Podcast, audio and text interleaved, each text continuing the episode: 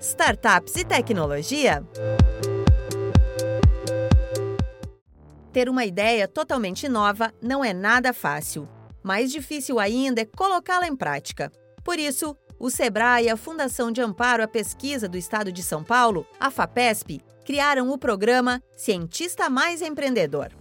Nos dois primeiros episódios da série Startups e Tecnologia, a gente falou dos desafios dessas empresas e de como o Sebrae e a FAPESP pretendem ajudar. Agora, a outra boa notícia é que o primeiro edital já está aberto. É sobre ele que a gente fala agora, na terceira parte do programa. Lançado no dia 22 de julho, o primeiro edital do programa Cientista Mais Empreendedor prevê aportes que podem chegar a 1 milhão e 250 mil reais em cada projeto. O tempo de acompanhamento é de dois anos. Nesse período, especialistas do Sebrae prestam suporte para a gestão do negócio e para a entrada no mercado. O consultor de inovação do Sebrae São Paulo, Marcos Leite, explica como funciona esse acompanhamento.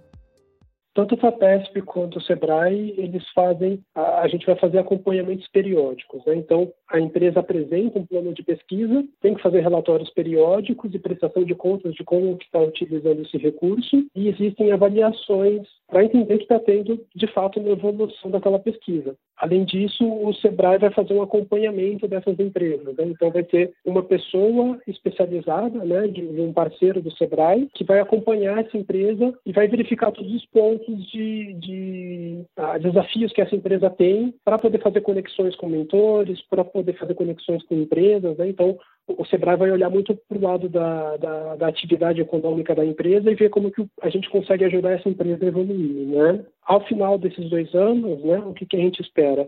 Que tenha uma tecnologia que é viável do ponto de vista técnico, né, que ela está pronta para ir para o mercado, ao mesmo tempo que não só ela está pronta do ponto de vista tecnológico, mas ela já está envelopada, empacotada para começar a, de fato gerar nota fiscal, né, gerar negócios para para as empresas. Né? Então, vai ser uma tecnologia nova, pronta, envelopada para ir para o mercado.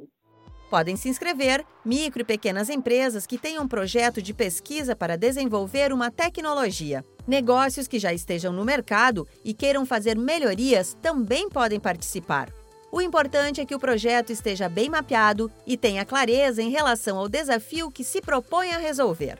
A inscrição é gratuita e pode ser feita até o dia 19 de outubro, pelo edital disponível no site fapesp.br Basta procurar pela seção PIP, que é a sigla de Pesquisa Inovativa em Pequenas Empresas.